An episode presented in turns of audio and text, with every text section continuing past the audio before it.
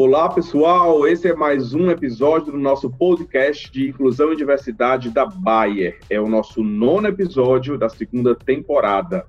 O tema do nosso episódio é caminhar em tempos fluidos. Como que a gente consegue avançar com inclusão e diversidade nesse ambiente tão complexo para atender às necessidades globais?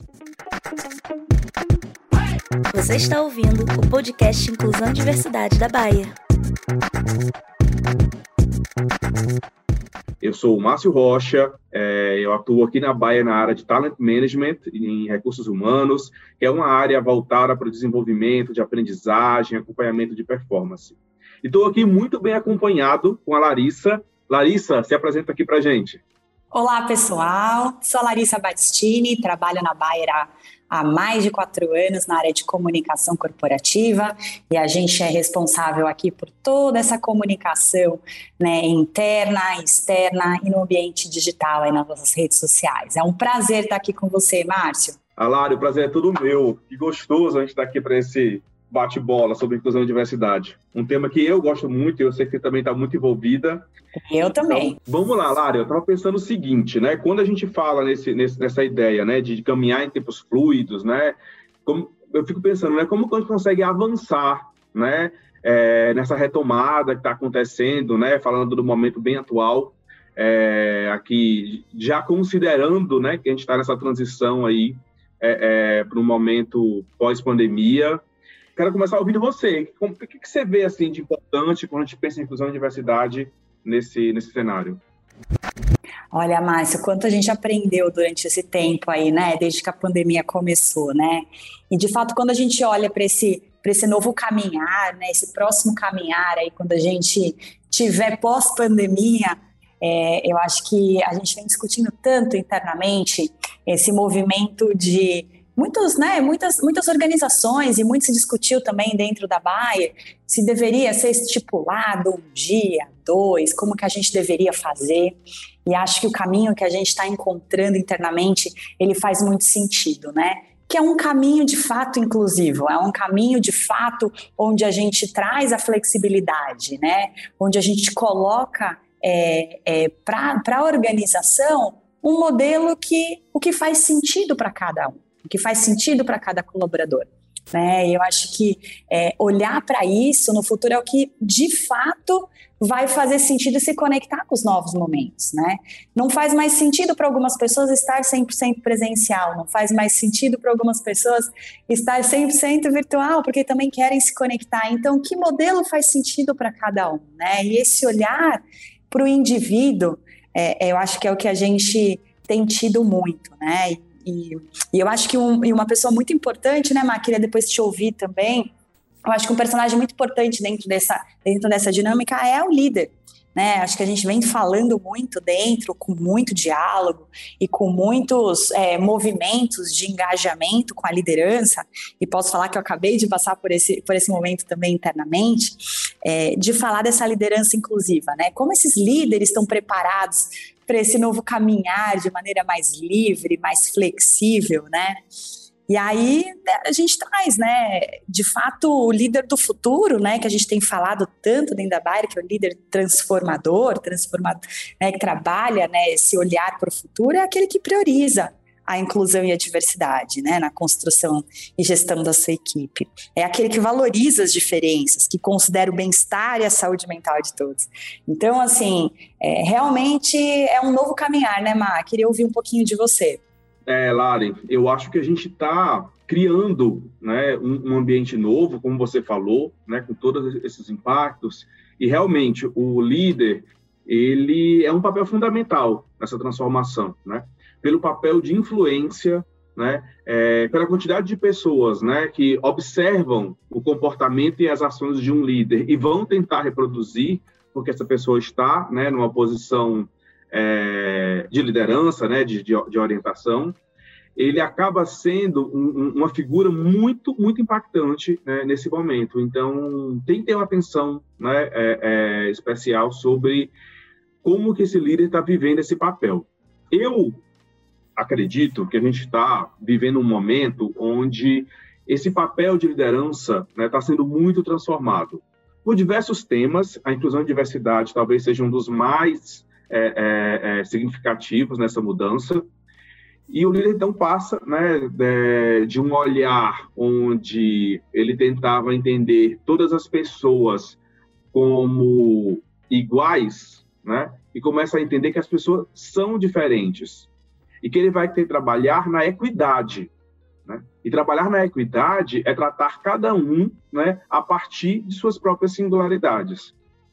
Mas isso é desafiador. Né? É desafiador porque estamos em transição e esse líder ele não está habituado né, com, essa, é, é, com esse novo olhar. Né? Então, a gente pensar sobre isso, falar sobre isso, abrir espaços de diálogos né, sobre o que é essa nova liderança e poder experimentar, né, poder tentar fazer coisas diferentes é fundamental. Que tipo de experimentação a gente teria né, num, num contexto como esse? A gente precisa experimentar mais escutativa. Porque se eu não escuto o outro, né, se eu não observo o outro, se eu não uso da minha empatia para entender o outro, eu não vou conseguir é, entender o que, é que realmente é relevante para ele. Então, a gente tem que tentar olhar mais né, é, para essa necessidade, entender o que é valor para esse outro. Uma coisa que, que, acontece também com o cliente lá, né? Mas aqui dentro da organização, no nosso ambiente interno, a gente tem que olhar para os nossos colaboradores de uma maneira geral e entender como cada um se posiciona. E aí a gente vai é, conseguir incluir essas pessoas, como eu falei, em suas singularidades, é, sejam questões de raça, questões de gênero, é, pessoas com deficiência, questões geracionais. Temos muitas questões envolvidas aqui é, que vão né, poder ser é, consideradas, além também de a gente poder respeitar como que as pessoas elas organizam as suas rotinas, os seus dia a dias, as suas prioridades né, de trabalho pessoais e poder encaixar tudo isso dentro, dentro de, um, de um novo modelo.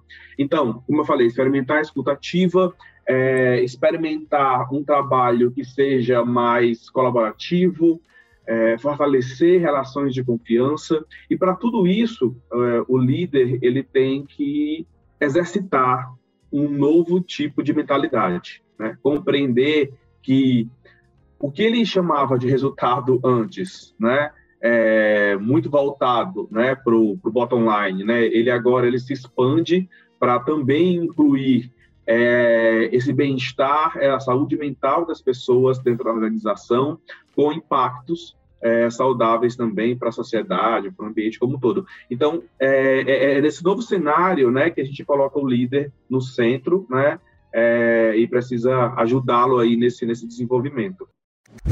Lari, é, você tem a, a, algum comentário assim quando a gente pensa em, em todo esse cenário, né, é, que eu falei, colocando o líder no centro, mas como é que tudo isso se modifica, engajamento? É isso, né, Ma? Aquela antiga ideia, né, industrial, onde o líder lá no topo pensa por todo mundo e decide por todo mundo, né, e os demais executam, não vai funcionar mais, né? E nem para a organização, nem para os indivíduos, né, que hoje querem trabalhar em um contexto com significado e propósito, né? E cada um tem, né, como você disse, né, Ma, é, sua singularidade, né? Quer, quer mostrar e quer, e quer contribuir dentro da organização, né, com a sua singularidade. Eu acho que é isso. É, a liderança vai ser um personagem muito importante nesse, nesse novo caminhar e, e, e, sem esse olhar e sem essa, essa, esse engajamento da liderança, a gente vai dificilmente conseguir esse movimento, né? Então, por isso a gente sempre chama, né? Nós que somos líderes aqui dentro da Baia, para fazer esse movimento e ajudar a transformar. E é isso, né, Ma? É, é, a gente precisa, de fato, é, engajar essa organização para seguir para esse movimento.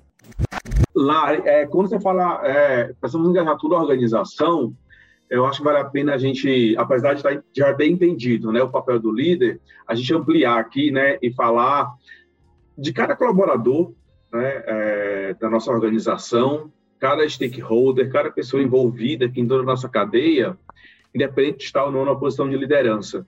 Porque é, saber encontrar né, o, é, é, o, seu papel dentro desse movimento de mudança é muito importante. E aí eu acho que assim, vamos pensar em alguém né, que está ouvindo aqui o, o, nosso podcast que ainda é, não está totalmente engajado, conectado. Eu acho assim, o primeiro passo é vamos entender sobre o que essa mudança está tá, tá tratando. Vamos buscar informação. Acho que a gente oferece muita informação sobre isso é, entender o que, que essa mudança tem a ver com você, ou seja, traduzir o sentido dessa mudança para a sua própria realidade individual, né? Então, se conectar com isso, acho que é o, o primeiro passo. Depois, é, entender como você pode agir né, a partir de onde você está, do seu local de trabalho, da sua função, da sua área, da sua região, é, para fazer com que essa mudança aconteça. E eu acho que não tem nada mais poderoso do que a ação no micro. Né? Então, assim, eu trabalho numa área específica com essas pessoas. Eu se eu estou acreditando que essa mudança é importante, né, eu posso influenciar essa mudança no meu escopo aqui, onde eu posso alcançar. Eu acho que esse é o primeiro caminho. É perfeito, mas de fato, né, estimular as pessoas, né, cada colaborador, líder de si, líder de equipes, não importa, assumir esse protagonismo, né, de olhar é, de que forma consigo transformar dentro do meu, do meu cosmo, dentro do meu ambiente, dentro do meu cenário, né? Olhando para o desenvolvimento, para a jornada né, de cada um e, e, e apoiando esse movimento também.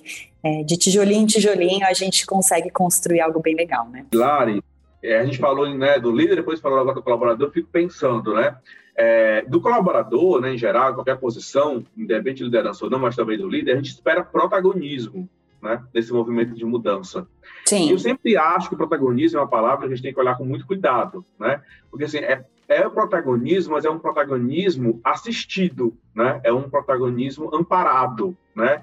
Ou seja, não é o protagonismo não é se vire sozinho, né? Então, eu, como colaborador da minha função, é, eu assumo né, uma posição de protagonismo diante dessa mudança que a inclusão e a diversidade nos traz, e, mas, mas sou acompanhado por uma liderança que também está imbuída do mesmo propósito que eu. Né? Aí sim, essa relação né, entre eu quero fazer e sou amparado pelo meu líder para que isso aconteça, né? o, meu líder, o meu líder reforça o meu, reforça o meu discurso, apoia as minhas ideias, é, é, é, essa relação que faz a coisa acontecer, né? É, é inclusive é, é, é, na relação, né? entre as pessoas, né, que essa mudança vai acontecer. Então, estarmos juntos, entendermos como a gente pode se conectar, dar as mãos para pegar a metáfora mais clássica aí, né? de como isso vai acontecer, acho que faz toda a diferença. E essa é uma ideia que a gente precisa trabalhar cada vez mais, né? Não é sozinho, é junto com o outro. Exato, mas não é sozinho é com o outro e precisa muita coragem, né? Coragem às vezes de desafiar, né, alguma ideia, as ideias diferentes, porque essas ideias diferentes se completam e tornam uma ideia ainda melhor. É ter coragem para né, dizer e se posicionar em determinadas situações, mas é, é como você disse, né? É amparado, é tendo apoio e não é sozinho. É isso, Lari essas são as principais ideias assim, que eu queria compartilhar com você. É, se tem mais algum ponto a agregar, eu acho que a gente está com um papo muito bom aqui. Eu acho que é isso, Ma. Eu acho que é um novo momento que a gente está vivendo. É necessário, né, é, é, a gente se adaptar de maneira fluida, né, de maneira que faça sentido para a gente, dentro do que do que cabe dentro da, da, dos nossos, dos, do, do, que a gente pensa, do que a gente acredita, e seguir né, nesse caminho, buscando equilíbrio, né? A gente fala muito de vida pessoal e profissional, né? A gente dividia isso no passado, né? Hoje já não existe isso mais, não funciona, né? O que no a, profissional, a pessoal, não, não, tem mais, né? A lari é uma só e ela transita nesses ambientes, né? E, e de, que, de que forma a gente equilibra tudo isso, né? Para a gente buscar aí essa saúde mental é, e, e buscar essa segurança psicológica, né, dentro do ambiente que a gente está, com as pessoas, nessa rede de apoio que a gente tem dentro da, da organização também. Eu acho que vem novos tempos muito bons aí, de muita inovação, de muita coragem, de muito aprendizado. E eu tô pronta. E você, Má? Olha, estando pronto ou não, vamos nessa. Né? É isso aí.